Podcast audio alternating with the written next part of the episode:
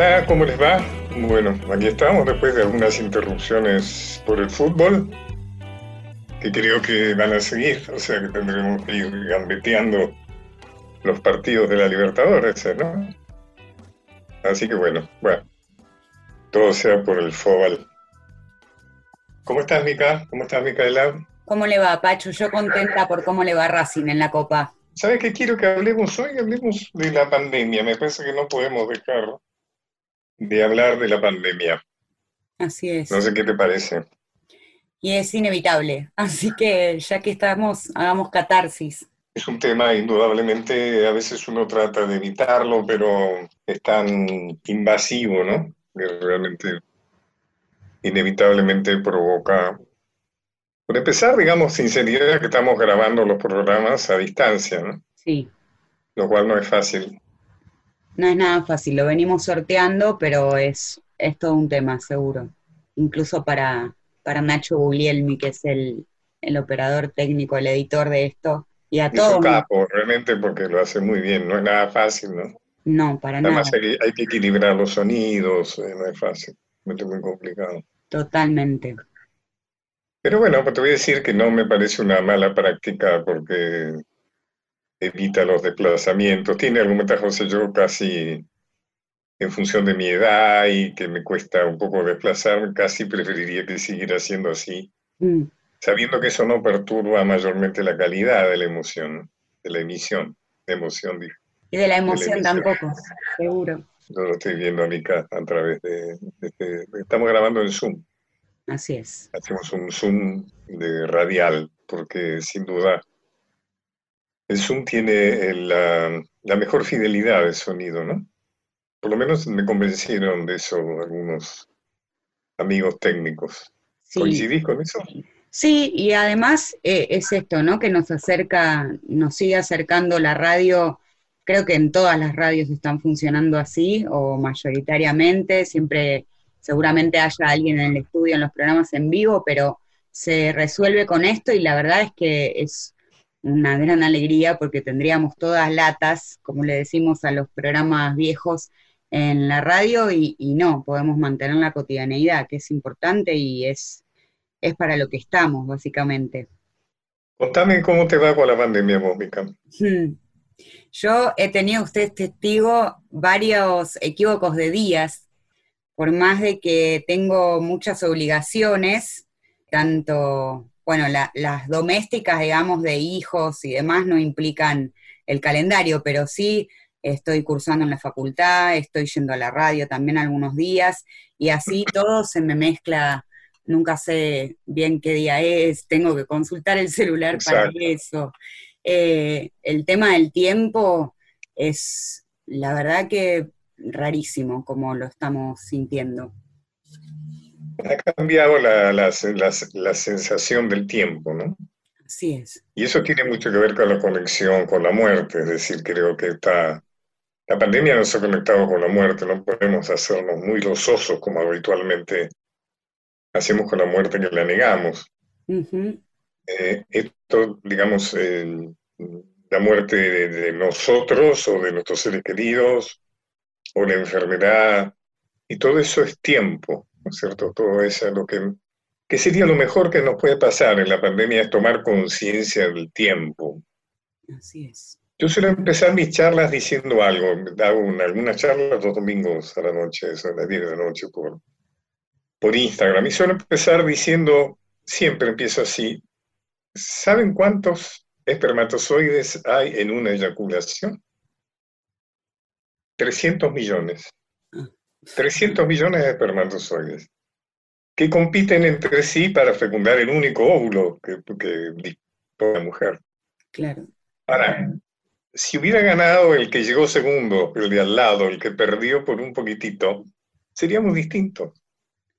Cierto. es Seríamos otros, tendríamos otras narices, otras capacidades, tendríamos otras, o sea, fíjate vos que, que casi absurdo que. Además, esa noche nuestros padres decidieron hacer el amor. Así es. A lo mejor si lo hubieran hecho la noche anterior, que, que nuestra madre estaba muy cansada, a lo mejor que nuestro padre llegó muy tarde, entonces lo hicieron esa noche y esa noche las fuimos concebidos. Es decir, que nuestra vida es un hecho absolutamente azaroso, y casi insignificante. Y entonces tenemos la obligación de hacer de esa insignificancia algo digno, algo noble. Pero fíjate vos que para confirmar la insignificancia, la Biblia ponía al hombre en el centro del universo. Inclusive Dios nos había criado a su imagen y semejanza. Fíjate vos, Dios había creado otros dioses en nosotros. Y después vinieron aquellos que vinieron a arruinar el estofado. Copérnico vino a decir que, bueno, no muchachos, la Tierra no es el centro del universo. Aunque vemos el Sol aparecer de un lado y ponerse del otro, no es que el Sol gire alrededor de la Tierra. Es la Tierra la que gira alrededor del Sol. Con varios otros, es uno más de varios planetas. Y el Sol es un sistema absolutamente insignificante en medio de la enorme cantidad de sistemas planetarios Así es. que hay en el universo. Por supuesto, después vino Galileo y reafirmó eso. Por supuesto lo condenaron a muerte, no podía hacer otra cosa, o sea, era una revelación demasiado herética. después le, lo indultaron, le perdonaron la, la muerte y lo condenaron a prisión perpetua, bueno, un poco mejor. Y está la anécdota, ¿no? De que Galileo dice, cuando se va, murmura, pur si digamos, por más que me condenen, Hagan lo que la quieran. la Tierra se mueve alrededor del Sol. Después vino Darwin. Y resulta que el hombre no había sido una creación divina, imagen y semejanza, sino que había sido una evolución de un mono africano. O sea, cosa realmente ya eh, verdaderamente eh, emigrante, ¿no es cierto? O sea, resulta que somos nada más que un momento, una evolución de un mono africano. ¿Y qué es africano? Por eso es que en realidad el origen es africano.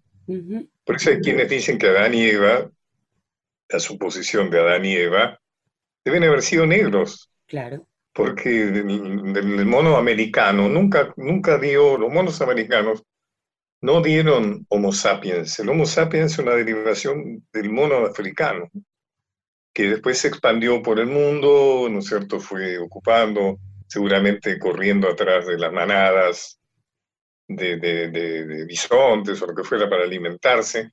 Pasaron por el estrecho de Bering, que, hoy es eh, un canal, pero en esa época glaciar seguramente era, se podía atravesar caminando. Sí y empiezan a bajar por América.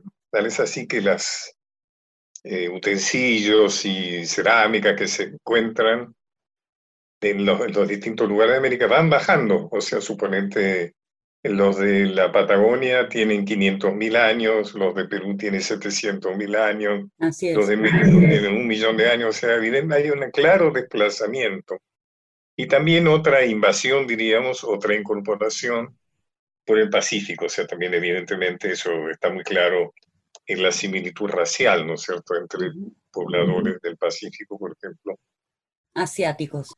Y después encima vino Freud a decir que no éramos totalmente dueños de nuestros actos, sino que muchos de nuestros actos, pensamientos, decisiones estaban regidos por el inconsciente, algo que nosotros no controlamos, algo más bien que nos controla a nosotros. Fíjate vos de qué manera todo eso nos lleva a una insignificancia que nos propone, nos exige hacer algo digno con esto. Es decir, tenemos la obligación de hacer nuestras vidas algo que vale la pena vivir.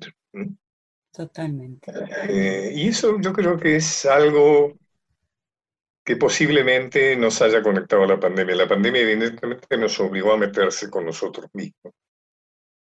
Y lo mejor que podría pasar es que hayamos podido pensar sobre esto y que salgamos de la pandemia convencidos de que tenemos que hacer ciertas cosas que hasta ahora no habíamos hecho y que sería bueno que las hiciéramos. Producir ciertos cambios, tomar ciertas decisiones, tener corajes que no hemos tenido, no dejarnos desmayar, ¿no ¿no es cierto? Por, por, por, por, por la cotidiano, por las cuotas, mm, los seguros, ¿no es cierto? Los trámites, todo eso que en última instancia nos va comiendo el tiempo. Y cuando nos damos cuenta resulta que ya no nos queda más tiempo. Tengo un hijo que tiene 17 y estuvo este tiempo pensando muchísimo. Primero que en las reuniones de la escuela nos damos cuenta de que hay muchas familias exigiendo que esto continúe, como si la escuela presencial además hubiera sido buena antes de esto. Ahora es verdad que hay muchísimas trabas y demás, pero escuché a muchas madres eh, quejarse de que en varios encuentros con los docentes hablan de cosas de la vida. Y yo creo que la edad y el tiempo que vivimos exigen que hablen de cosas de la vida. De hecho, él se está planteando mucho qué va a hacer con su vida, es una edad donde creo que todos lo hicimos, y es esto lo, que conversábamos, ¿no? De tratar de, de, ser lo más consecuentes con nosotros mismos todo el tiempo y de no tratar de pensar en qué va a ser de mí más adelante, porque si hay algo que nos enseñó esto es que no sabemos qué va a ser de nosotros mañana. El tiempo, el tiempo, o sea que no dominamos el tiempo. Para nada. El tiempo es, el tiempo hace lo que quiere con nosotros. Hay una frase que a mí me gusta, que creo que es mía, no sé si es mía o de alguien más, que dice, el tiempo es un buen maestro, el problema es que mata, te mata cuando recién estás aprendiendo. Y sí, bueno, Rick Bonavena usaba la metáfora del peine, que era muy graciosa también. de la experiencia y el tiempo, ¿no? Después hay que, hay, que aprender a pensar en la muerte, o sea, no, no, no hay que negar el hecho de la muerte. Es intolerable, o sea, para el ser humano es intolerable, no entiende cómo este Dios decidió no darnos la inmortalidad, suponiendo que hubiera un Dios que no creo un Dios, yo juego con la idea de que es un Dios que no sabía crear todavía, nosotros somos como uno de los primeros intentos imperfectos, posiblemente después lo hizo mejor, incorporó la inmortalidad. Pero fíjate vos que las grandes áreas de la vida del ser humano eh, están relacionadas con, con, la muerte, es decir, por ejemplo, ¿cuál es el objetivo final de la ciencia si no es la inmortalidad? Han logrado prolongar nuestra vida, pero de la inmortalidad. Después, por ejemplo, la filosofía. La filosofía es el esfuerzo por entender, por comprender esto que realmente es incomprensible, bueno, un gran esfuerzo por comprender. Y después las religiones. Las religiones son la promesa de otras vidas. Así es. O sea, no te preocupes, después hay otras vidas. Por eso Marx decía que la religión es el opio de los pueblos, o sea que el efecto del opio es un efecto adormecedor, no es excitante, sino que es adormecedor. Y entonces decía que la idea de que uno se muere y sigue viviendo le quita energía a uno para poder hacerse dueño de su vida. Eso lo decía en relación a los proletarios, decía, bueno, que tenían que reaccionar, o sea, que no tenían que soportar la explotación eh, y que no tenían que creer que iba a haber otra vida, sino que la revolución tenía que ser hecha en esta vida. Pero así que bueno, por ahí andamos. De todas maneras, yo pienso que la pandemia le provoca daños. Seguro. A nivel psicológico, que saben que es una de las cosas que a mí me interesan. Eh, provoca daños importantes. O sea, es muy común estar triste, deprimido, eh, insomne. No podés no estar algo de todo eso. Y todo eso cuando se prolonga se vuelve patológico. Así te volvés un fóbico, un depresivo, te volvés de alguna manera un obsesivo, te volvés de alguna... O sea que eso es, habrá que después contarlos las bajas, ¿no? Después de todo esto, durante todo esto. El otro día leí algo muy gracioso que decía, si estás en este momento sin insomnio, sin depresión, sin tristeza, sin angustia, consulta a un psiquiatra. Sí, sí. Sí, sí, por supuesto. Además, todo, ¿sabes cuáles son las, las, los daños principales? Uno es la depresión por todo lo que hemos perdido. Yo he perdido dos laburos, por ejemplo, dos trabajos, todos hemos perdido algo. Hemos perdido de estar con nuestros seres queridos. Yo todavía no he estado con muchos de ellos, fíjate, por siete meses. Además porque me cuidan, como tengo casi 80, me cuidan. Deciden, claro, mi caso es el caso de lo que tenemos una edad avanzada es bastante peligroso. Después la incertidumbre, la incertidumbre, fíjate vos, mm, el cúmulo de incertidumbres es como algo em, muy difícil de procesar para la psique humana. Porque no sabemos si vamos a, cómo va a seguir. Exacto. No sabemos si vamos a seguir vivos, si nuestros seres queridos van a estar vivos, no sabemos si vamos a, a seguir trabajando, no sabemos si vamos a tener que cerrar el comercio, no sabemos si nos vamos a tener que ir, no sabemos, no sabemos si va a haber país, qué país va a haber. Fíjate, pues si una incertidumbre por ahí, que no sabemos el resultado de una reacción de embarazo, no sabemos el, resultado de un examen, nos inquieta. Fíjate vos toda esta cantidad de incertidumbres juntas. Y después, digamos, a eso lo que también me preocupa es el tema del miedo, porque todo esto nos ha inoculado miedo. Eh, en fin, nos hemos vuelto miedosos, tenemos miedo de ir al supermercado, tenemos miedo de encontrarnos con amigos, tenemos miedo... Miedo al otro. Absolutamente. El otro, por eso cuando se habla de la solidaridad, este bicho no es muy fomentador de la solidaridad porque tenemos que cuidarnos del otro. Más el otro es traicionero, por ahí es, asintomático. Claro, totalmente. O sea que no, no, no, no nos damos cuenta si realmente nos va a dañar o no, Así es. Eso es lo peor que tiene esto.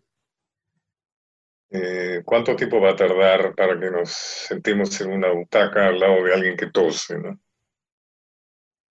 ¿Qué pensás que va a pasar con el tema de los espectáculos y demás?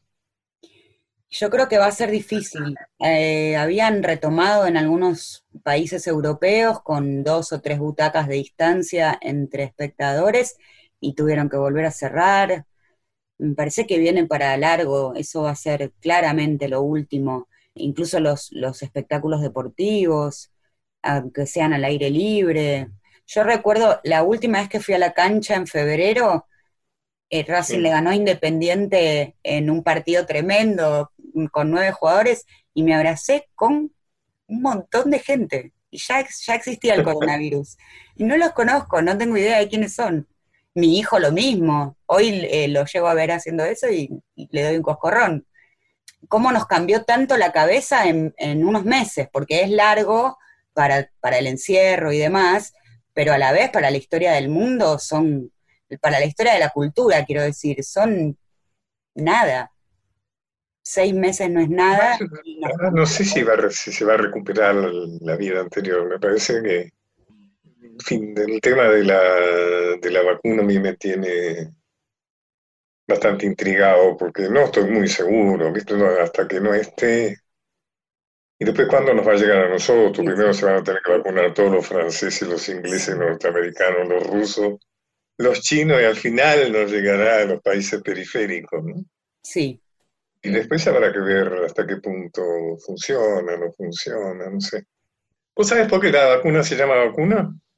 ¿Por qué?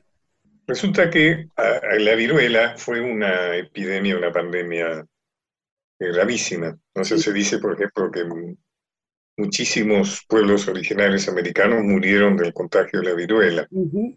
La viruela tenía y tiene una mortalidad aproximadamente del 30%, además deja muchas secuelas. Sí. Y había un científico, un médico, un tipo evidentemente muy sagaz, que se llamaba Jenner. Sí. Y Jenner de pronto se dio cuenta que las mujeres que ordeñaban las vacas no tenían viruela, no se contagiaban de viruela. Entonces primero que, observación interesante, ¿no? Hay que darse cuenta de eso. Y entonces este, se puso a estudiar por qué y se dio cuenta que las vacas tienen una enfermedad, el cowpox, que tiene una identidad al virus absolutamente idéntico al de la viruela, pero no es letal, no es grave. ¿Y transmitían los anticuerpos? Transmitía la enfermedad de la ubre de la vaca, pero no era grave. Entonces este tipo decidió inyectar a la gente con, diríamos, el pus, por decirlo de alguna manera, de esta infección de las ubres de las vacas. Los vacunó. Claro. La vacuna viene porque viene de las vacas, o sea. No sabía eh, eso. Jenner descubrió que frotando a, a las personas, o sea, inyectándolas con este este pus, digamos, de esta enfermedad de las ubres, les vacunaba de la viruela. Fue un descubrimiento importantísimo. ¿Pero qué le parece? Por eso se llama vacuna. O sea, tiene que ver con la vaca. Espectacular. Interesante, ¿no? Sí, me encantan esas historias. Este, bueno, la Argentina tuvo alguna, la, la, más importante fue la epidemia de la fiebre amarilla en 1871 que fue, algunos dicen fue un castigo por la guerra del Paraguay, ¿no? Efectivamente, todo indica que fue más bien un contagio de soldados brasileños en contacto con la terrible eh, situación sanitaria de la guerra del Paraguay, de la cual se contagiaron soldados y oficiales argentinos, y que el centro del contagio fue Corrientes, porque Corrientes era el lugar donde se juntaban las tropas uruguayas, brasileras, era como el centro, digamos, de reclutamiento y de entrenamiento y demás de la fuerza de la Triple Alianza. Sí. Y de Corrientes se trasladó a Buenos Aires, fue una epidemia relativamente breve, duró cuatro o cinco meses nada más. Pero fue letal. Dejó 14.000 muertos, era para una ciudad que tenía unos 200.000 habitantes. O sea que tuvo una cierta letalidad, pero sobre todo lo que hizo fue que mucha gente abandonara Buenos Aires. Eh, más bien se fuera al norte, por eso el norte es como los lugares bacanes claro. que viene de, la, de aquella epidemia. Hubo algunos temas, por ejemplo, Sarmiento, que era el presidente, abandonó Buenos Aires junto con su gabinete y con la Corte Suprema, lo cual te imaginas fue muy criticado. Sí se lo acusó de cobarde, de abandonar el... Inclusive Mitre, que era su opositor político, eh, escribió que no tenía una persona con ese carácter, no podía ser presidente de la República. Por esa falta de carácter, con cobardía le dijo directamente. Eh, en cambio hubo gente muy heroica como los médicos, ¿no? cosa que está pasando Ahora también entonces se recogen los nombres, entonces creo que habría que recoger los nombres de ahora. Sí. Como Argedich y Muniz, que dan nombre a hospitales, ¿no? Comparado con esto, no, fue una epidemia muy importante, ¿no? Por la cantidad de muertos y por... No, sí, esto es, es, inédito, porque además con, con toda la comunicación que hay hoy en el mundo, ya es indetenible. No es que tiene que venir un barco y con una rata que tenga la pulga de la peste negra. Esto ya es, estamos conectados por todos lados. Claro, Sarmiento en una decisión que se le criticó mucho también decidió que los barcos brasileros no tuvieran que hacer la cuarentena. Mm. Es como una actitud bolsonarista, ¿no? O sea, Bolsonaro evidentemente ha privilegiado no destruir la matriz eh, empresarial. Sí de Brasil y pagar un costo en vida. Sarmiento parecería como que fue algo similar. Algo así, tal cual. Prefirió que se mantuviera el comercio con Brasil, a pesar de que evidentemente Brasil era un centro muy importante de la fiebre amarilla. ¿no? Bueno, hay países, grandes potencias hoy que están haciendo cosas parecidas. Absolutamente. Absolutamente. Y así todos sus economías también cayeron. Sí, sí creo que de todas maneras van a tener una capacidad de, recuperarse más rápida, ¿no? Yo creo que ¿viste? algunos escribieron de que esto iba a cambiar el capitalismo.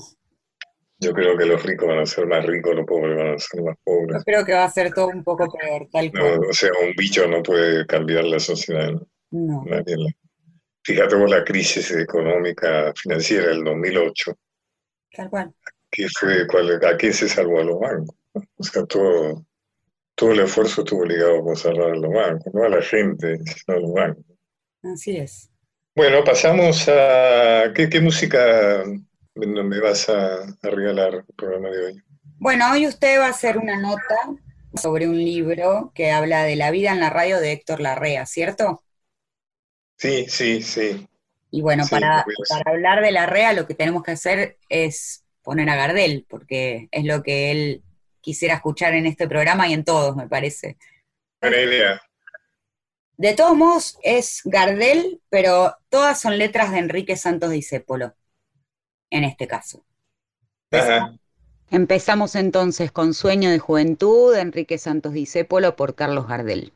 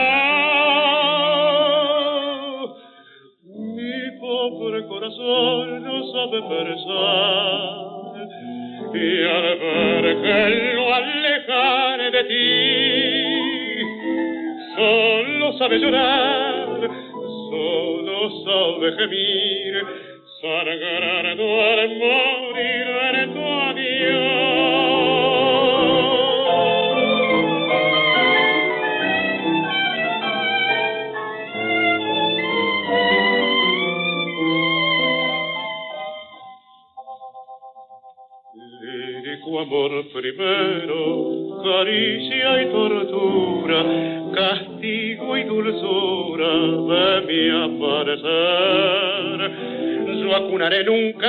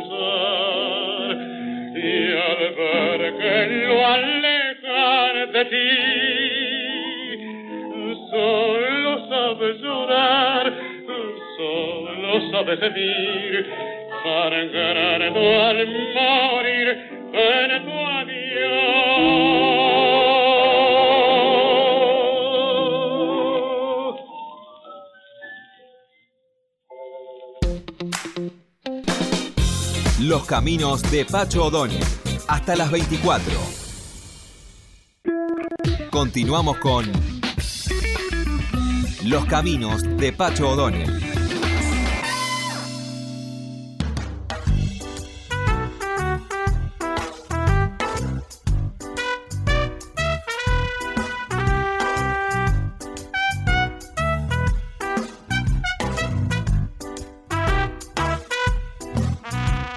Bueno, en este programa, Micaela, que indudablemente tiene como eje el tango, entre la entrevista a Larrea y después eh, esto que vos elegiste, de, Gardel, sus tangos de, de Vicepolín, etc.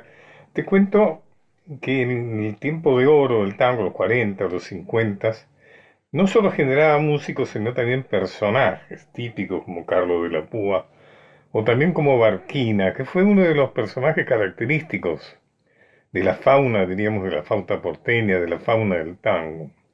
Su nombre era Francisco Antonio Loyácono, pero su andar compadrito había hecho que Carlos Muñoz, es decir, el, el Malevo Muñoz, lo bautizó Barquinazo.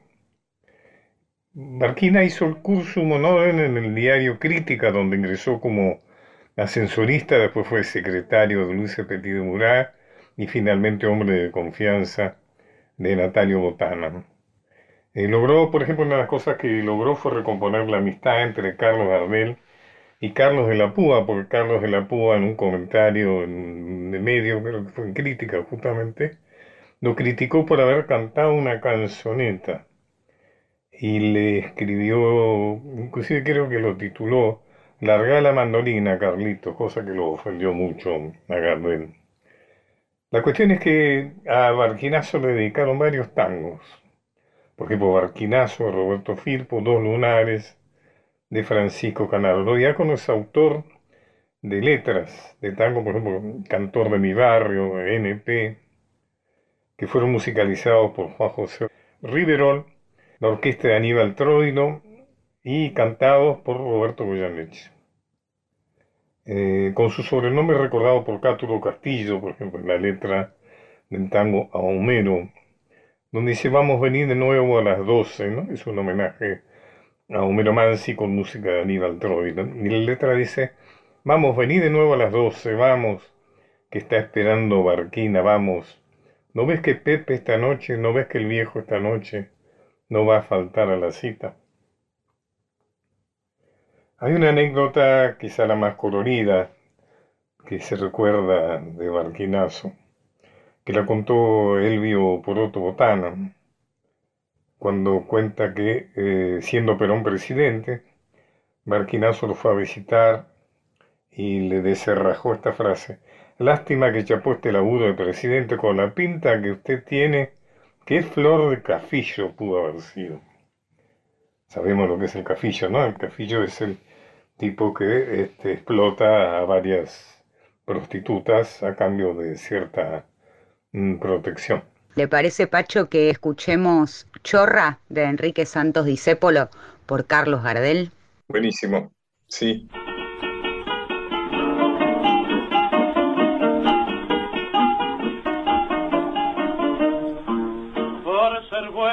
Me pusiste a la miseria, me dejaste en la palmera, me afanaste hasta el color. En seis meses me comiste el mercadito, la casilla de la feria, la ganchera, el mostrador. Chorra, me robaste hasta el amor. Ahora tanto me asusta una mina que si en la calle me afila me pongo al lado del botón. Lo que más bronca me da es haber sido tan fiel me, desayuno con lo que he sabido ayer. No es a mí que me cachaban tu rebuque de mujer. Hoy me entero que tu mamá, noble viuda de un guerrero, es la chorra de más fama que pisó la 33. Sabido que el guerrero que murió lleno de honor, ni murió ni fue guerrero, como me engrupiste vos. Está en cana prontuariado como agente la camorra, profesor de cachiporra, malandrín y estafador. Entre todos me pelaron con lacero, tu silueta fue el anzuelo donde yo me fui a ensartar. Se tragaron por la viuda y el guerrero, lo que me costó diez años de paciencia y de jugar. Chorro, vos tu vieja y tu papá, guarda, cuídense por si anda suelta, si los cachan, los da vuelta, él no le da tiempo a rajar. Lo que más bronca me da es haber sido tan. Los caminos de Pacho O'Donnell.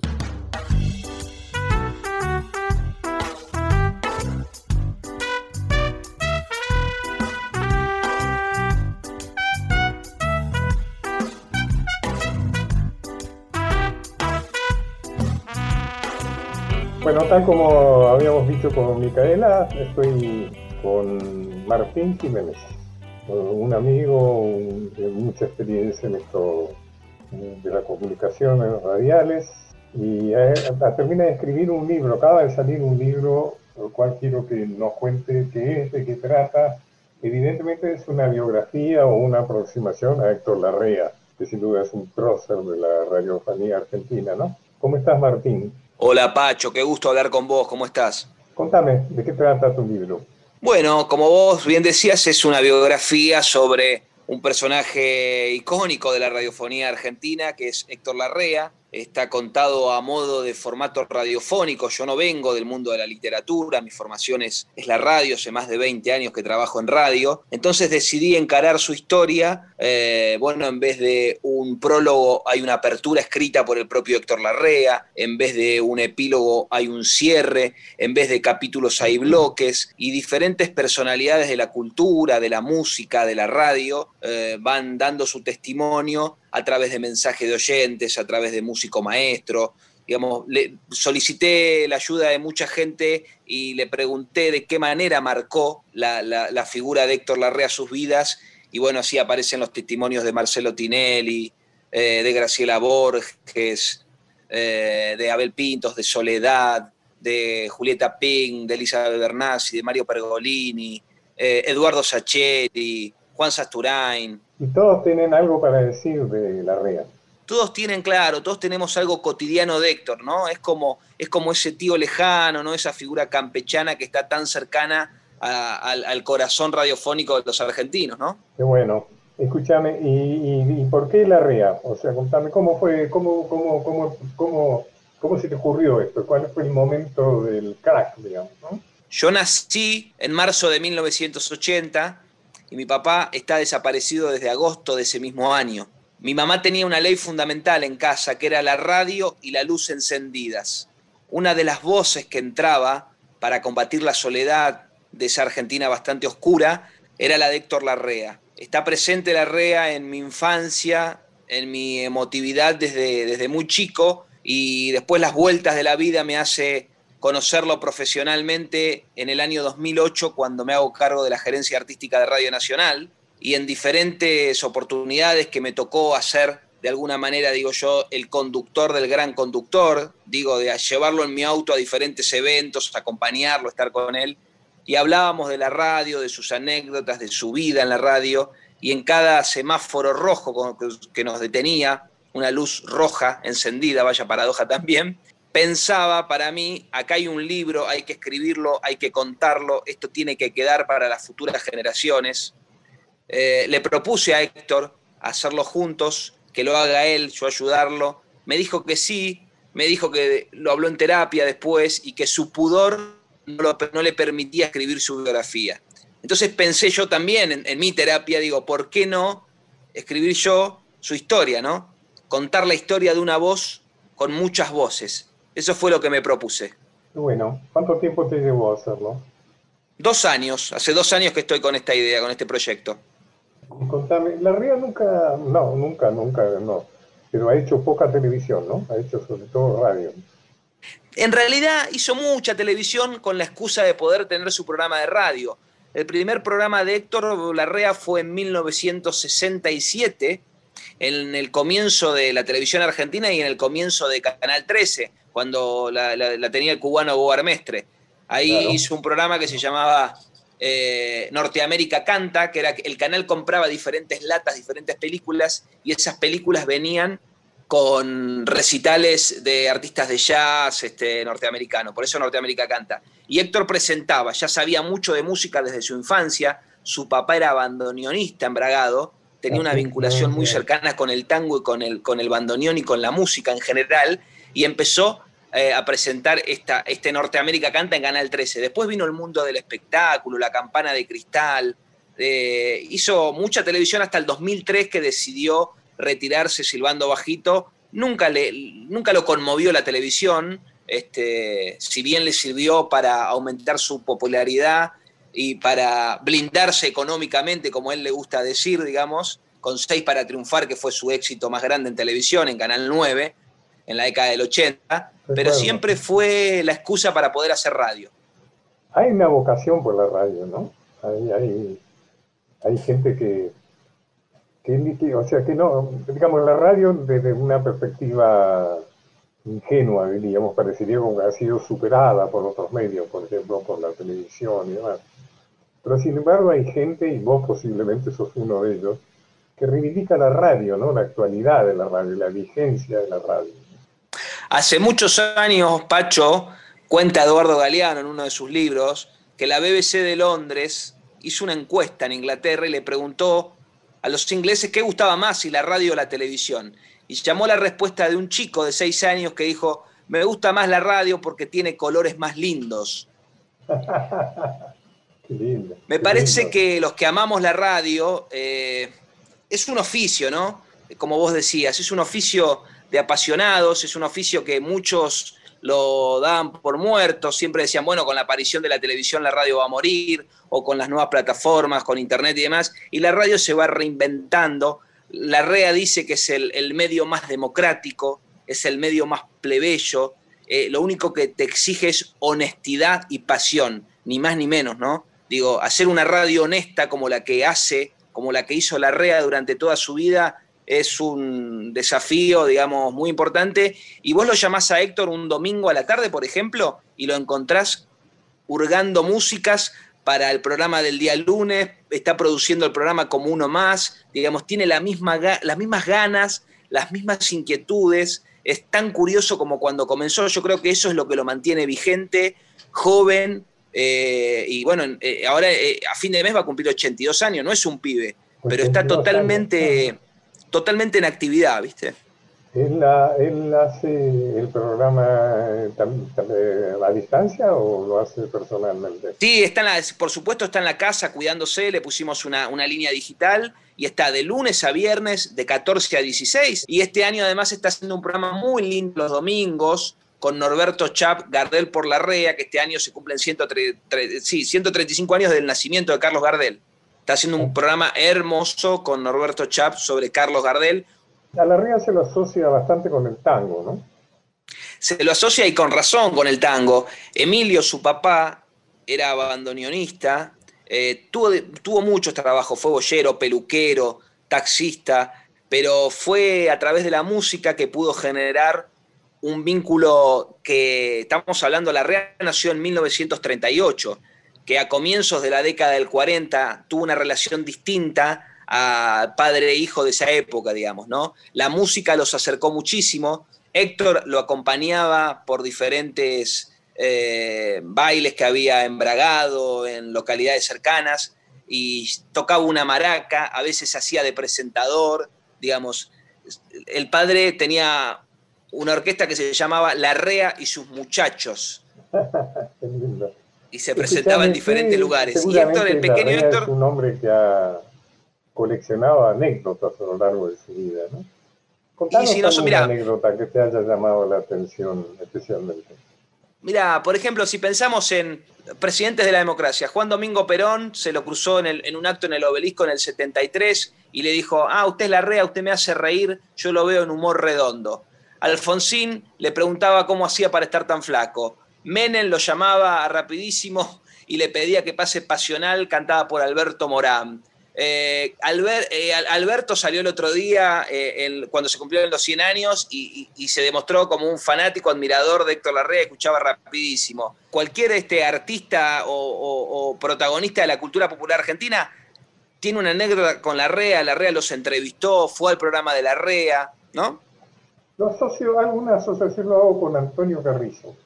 Bueno, haces bien, haces bien porque Carrizo y Larrea trabajaron muchos años en la misma radio Rivadavia, en la década del 70 y parte del 80, en una Rivadavia que salía como en cadena, se escuchaba mucho esa radio, ¿no? Que era esa radio de, de Carrizo, de Larrea, de Fontana también y del Gordo Muñoz con las transmisiones deportivas, ¿no? Claro, una radio. Después la compraron por motivos políticos y después la terminaron de, de demoler a Radio Rivadavia, pero Radio Rivadavia fue sin duda una radio muy importante, muy importante. Por supuesto, fue la, mira, fue la, entre otras cosas la primera radio que transmitió las 24 horas. Por eso el gallo y la lechuza. Mira vos, interesante. Tiene como símbolo un gallo y una lechuza de que transmite todo el día. fue la primera. ¿Cómo es la REA? ¿Cómo es lo, lo último que te pregunto? Es muy distinto a lo que escuchamos. Es bastante, como aquel personaje de Hermann Hesse, es bastante solitario, es un, podríamos decir que es un lobo estepario, le gusta la soledad, disfruta, disfruta meterse en un cine, en alguna función temprana, eh, le gusta caminar como un desconocido por ese pueblo que lo consagró. Había una época en donde la REA no podía caminar por la calle, era una figura muy popular, y hoy este, es frecuente encontrártelo, si se puede, no, no en este momento del mundo, digamos, pero en una disquería buscando discos, buscando libros, eh, caminar bajo su sombrero Panamá y esos anteojos este, de sol a los poncharelo que usa en cualquier época del año, eh, disfruta de ese anonimato, digamos, ¿no? Ser este, como un ícono viviente de una radiofonía en extinción le queda cómodo. Recordanos el nombre de tu libro. Héctor Larrea, Una vida en la radio, publicó Gourmet Musical y está en librerías de todo el país. Eso te quería decir, además es importante porque actualmente las librerías hacen delivery. O sea Totalmente. que la gente que nos escucha no hay necesidad de que vaya a la librería, lo puede pedir y si lo mandan a la casa. Espero que eso así es, Pacho, así es. Esa costumbre siga, ya establecida después de, de la pandemia, pero es muy cómodo eso de pedir eh, libros y que te lo manden a tu casa. O sea que bueno, bueno, te felicito. Sacar un libro. Gracias, Pacho, querido. Siempre es un hecho muy importante. Y vos sos un tipo muy querido, así que seguramente estarás recibiendo muestras de afecto y de apoyo. Yo no lo leí, evidentemente no lo leí todavía, pero lo voy a leer con muchísimo interés. ¿Mm? Por favor, Pacho, por favor, y espero tu devolución. Bueno, te mando un gran abrazo. Muchas gracias por este tiempo. Gracias a vos, sabés que te valoro y te admiro mucho. Abrazo. Gracias. Pacho O'Donnell está en Nacional, la radio pública.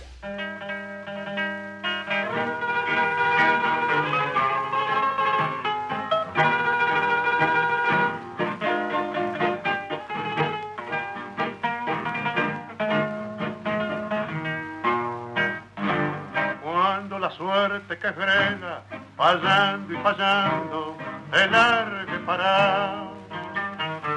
Cuando estés bien en la vía, sin rumbo desesperado, cuando no tengas ni fe, ni yerba de ayer, secándose al sol, cuando rajes los tamangos, buscando ese mango que te haga mortal la indiferencia del mundo, que es sordo y es mudo, recién sentirá.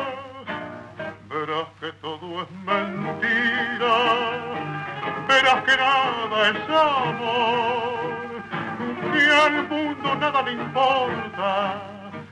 Gira, gira, aunque te quiebre la vida aunque te muerda un dolor, no esperes nunca una ayuda, ni una mano, ni un favor. Cuando estén secas las pilas de todos los timbres que vos apretás, buscando un pecho fraterno para morir abrazar cuando te dejen tirado después de cinchar lo mismo que a mí.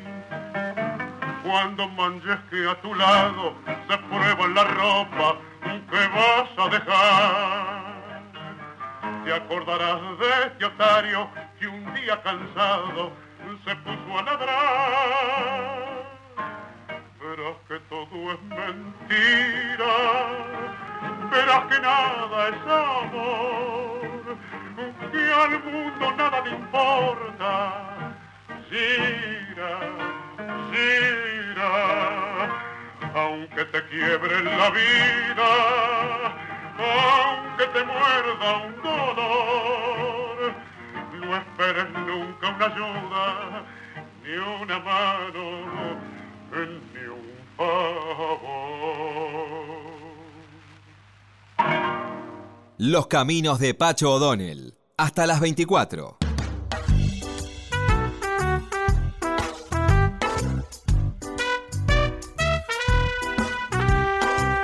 El último tango de la noche fue Gira Gira de Enrique Santos Discépolo por Carlos Gardel Claro. Bueno, nos vamos.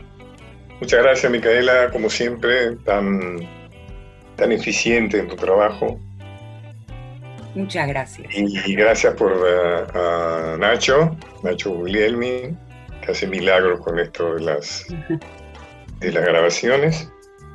Y, bueno, de los que quieran seguir mi Instagram es arroba Pacho Y nos vemos el próximo miércoles, creo que tenemos fútbol, ¿no?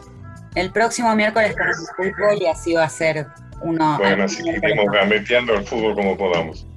Bueno, hasta la próxima vez.